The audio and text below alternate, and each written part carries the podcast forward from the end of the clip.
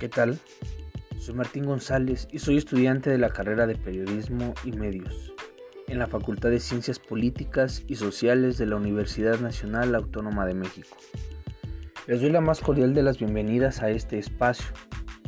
En esta ocasión, en este podcast, el cual es para la materia de periodismo multimedia, analizaremos desde tres vertientes las noticias que circulan en las redes sociales y sobre el trabajo periodístico como actividad confiable para la producción de las noticias que circulan en las distintas plataformas de Internet. Actualmente, las redes sociales y los portales en Internet han favorecido por una parte al periodismo, ya que gracias a estos espacios virtuales es posible informar a un gran número de personas en distancias ilimitadas en todo el mundo y de manera breve.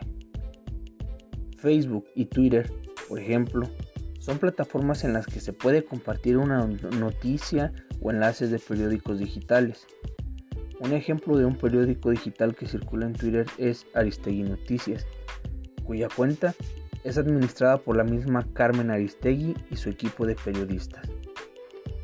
Por tal motivo, la información que se comparte en este periódico digital es confiable, porque esta actividad periodística es realizada por profesionales de la información que siguen sus lineamientos éticos y por lo tanto aseguran que la información sea verídica, coherente, proveniente de fuentes confiables, para que la información que se hace llegar a su ciberaudiencia sea de calidad.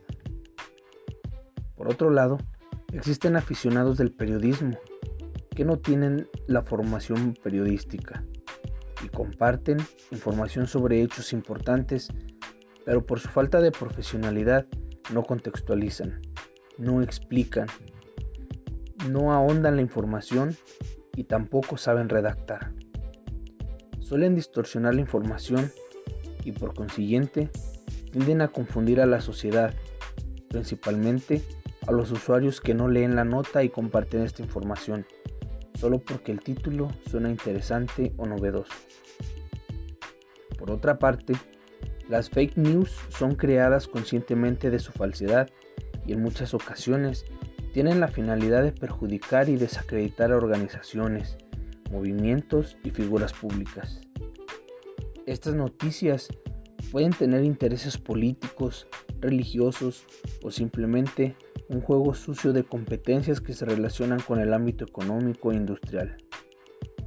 Es por todo lo anterior que un ciberperiodista debe tener en cuenta los principios éticos que se deben aplicar en todas las plataformas digitales del periodismo, ya que en estos espacios se requiere del mismo rigor y los mismos protocolos, así como el compromiso, la responsabilidad en el quehacer del periodístico para continuar informando a la sociedad, ya que el ciberperiodismo no es menos formal que el periodismo en los medios tradicionales, sino todo lo contrario puesto que este medio periodístico tiene un mayor alcance debido a que millones de usuarios tienen acceso a los cibermedios y por consiguiente su criterio es influenciado por la noticia que tiene una importante repercusión en las ideologías, el actuar y la opinión pública.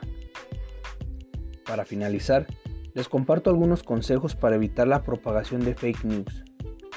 Es importante detenerse a leer la nota completa y después analizar la fuente de la que procede la información, así como la fecha de publicación. Asimismo, es importante investigar y comparar con otras fuentes la información, investigar si la nota cuenta con el nombre del autor o si la nota contiene algún URL que enlace con la nota original. Y finalmente, si la nota parece sospechosa o no se encontró más información sobre una noticia en otros sitios, entonces, absténgase de compartir esa información y pongamos un alto al flagelo de las noticias falsas que tanto han perjudicado la credibilidad y el profesionalismo periodístico auténtico. Esto ha sido todo de mi parte y agradezco su tiempo por escucharme y próximamente seguiré compartiendo más contenido. Me despido esperando se encuentren bien en estos tiempos difíciles. Hasta la próxima.